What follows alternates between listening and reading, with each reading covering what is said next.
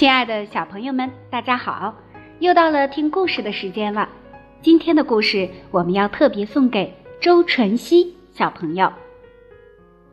二零一九年马上就要到来了，祝新的一年里周纯熙小朋友天天开心，天天快乐。接下来我们一起来听今天的故事吧。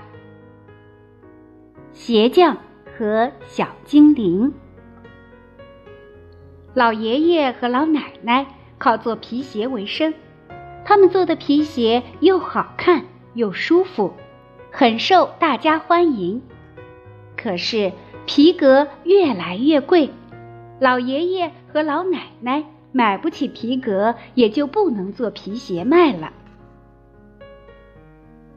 鞋铺里只剩下最后一小块红色的皮革了，老爷爷伤心的想。没有皮革做皮鞋，我们该怎么办呢？这天夜里，不知道从哪里钻出来六个小精灵，他们坐在地板上忙碌了一个晚上，做出了一双特别漂亮的红色皮鞋。第二天早上，老爷爷看到这双红皮鞋，大吃一惊，他问道。呃，亲爱的，这双漂亮的红皮鞋是你做的吗？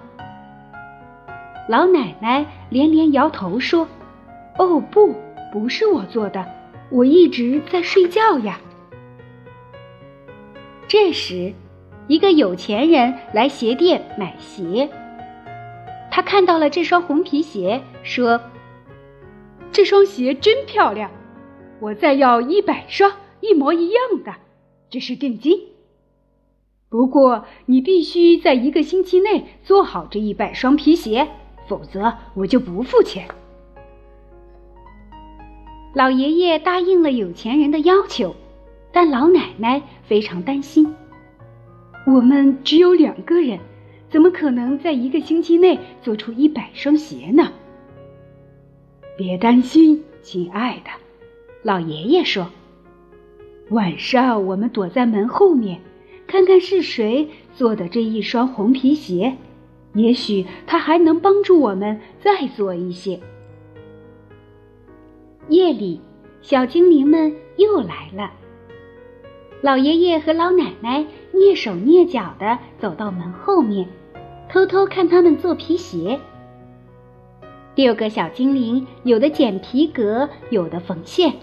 一边忙个不停，一边唱着歌：“新皮鞋针针缝，爷爷奶奶不受穷。剪刀舞，针线忙，卖出皮鞋喜洋洋。”就这样，每到夜里，六个小精灵就来帮忙做皮鞋，一直做了七个夜晚。一百双皮鞋快做好了，但他们的手脚都快冻僵了。因为地板冷极了，老奶奶看到了，赶紧连夜做了六件小外套、六顶小帽子和六条小围巾。小精灵们穿上外套，戴上帽子和围巾，他们又高兴地唱了起来：“新衣服真暖和，我们再也不冷了。”一百双红皮鞋。按时交给了有钱人，老爷爷和老奶奶从此过上了幸福的日子。晨曦小朋友，这就是小迪姐姐今天送给你的鞋匠和小精灵的故事，希望你能够喜欢。小朋友们，如果想听小迪姐姐讲故事的话，可以在微信公众号、喜马拉雅听书以及荔枝 FM 搜索。儿童睡前故事点播屋就可以听到小迪姐姐讲的故事了。